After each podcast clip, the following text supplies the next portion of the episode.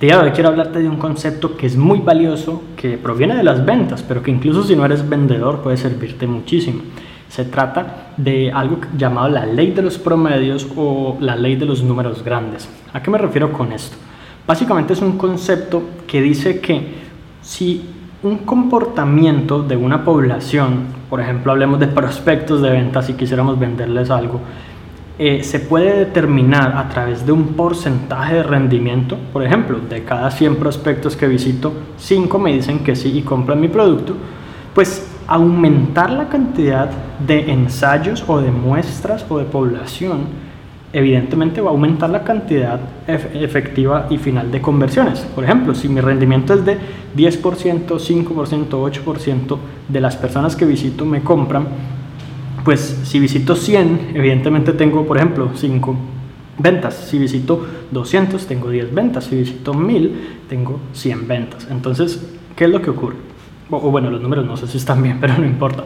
¿Qué es lo que ocurre? Que casi siempre tendemos a pensar cuando nos proponemos una meta, ya sea una meta de ventas, ya sea una meta de resultados, ya sea una meta de trabajo, que cuando vamos a intentar algo, lo vamos a lograr tendemos a ser a veces muy optimistas. Cuando, por ejemplo, un vendedor nuevo está iniciando, quiere cerrarse a todos sus prospectos, quiere convertirlos todos en compradores.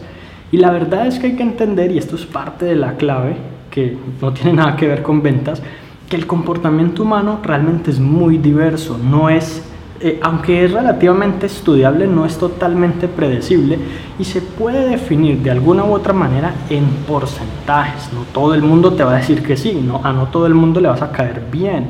Simplemente hay personas que estarán de acuerdo contigo y personas que no. Por ejemplo, si un vendedor quiere, por ejemplo, vender eh, una televisión satelital a un cliente, puede que el cliente esté perfectamente satisfecho con su proveedor actual y no quiera cambiarse.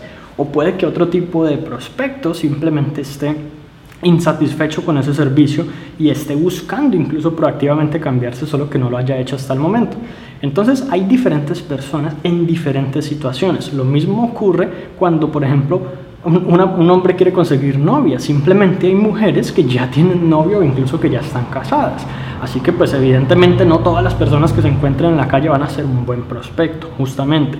Lo mismo aplica como por ejemplo cuando yo estoy aprendiendo a tocar guitarra. Lo más probable es que con solo estudiar unos pocos días al inicio yo no sea un buen guitarrista y que necesite entonces qué? Hacer lo mismo que la ley de los promedios nos dice, incrementar nuestras muestras o nuestros ensayos o la cantidad de población o la cantidad de intentos que yo estoy realizando. ¿Por qué? Simplemente porque se sabe de alguna manera u otra que el rendimiento es un porcentaje, que por cada 10 no voy a obtener un sí o por cada 20 no voy a obtener un sí.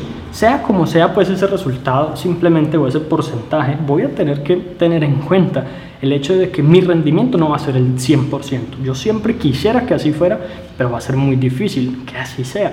Es decir, ¿qué nos quiere decir esto? Que si tú llevas intentando lograr una meta, que si tú llevas esforzándote durante mucho tiempo, que si tú llevas haciendo cosas y no has visto los resultados que quieres obtener, pero sabes que esos resultados son posibles e incluso quizás has visto otra, otras personas lográndolos, lo único que falta es incrementar tus intentos, tus ensayos, tu muestra, tu población, porque lo más probable es que ese rendimiento esté por allí, pero que te haya faltado un poco de persistencia.